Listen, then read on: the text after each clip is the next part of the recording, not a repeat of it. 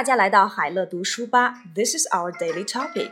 今天呢，我们来说一说年画 （New Year Picture）。年画呢是中国特有的一种绘画题材。贴年画的习俗源于在房子的大门上贴门神的传统。传统年画以精美的木刻和鲜艳的色彩而闻名，主题主要是花鸟、可爱的婴儿、神话传说与历史故事等等，表达人们期望丰收的愿望和对幸福生活的憧憬。随着印刷技术的提高，制作年画的材料也不断增多，这传统的艺术形式如今仍充满生机，深受人们喜爱。贴 （paste） 习俗 （custom） 大门 （external door）。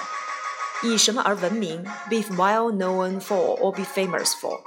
精美的，elaborate or beautiful。鲜艳的色彩，bright color。神话传说，myth and legend。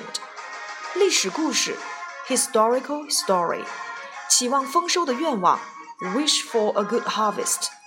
对幸福生活的憧憬，longing for a happy life。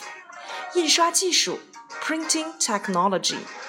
传统的艺术形式，traditional artistic form，充满生机，be full of vigor，深受喜爱，be deeply loved by。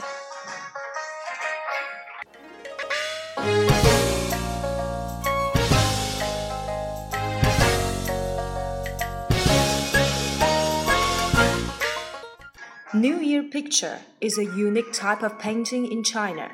The custom of posting New Year pictures came from the tradition of posting door gods on the external doors of houses. The traditional New Year pictures are well known for their elaborate block print and bright colors. Their subjects are mainly flowers and birds, lovely babies, myths and legends, and historical stories, conveying people's wishes for a good harvest and a happy life. With the improvement of printing technologies, there are more and more new materials for New Year pictures. This traditional artistic form is still full of vigor today and deeply loved by people.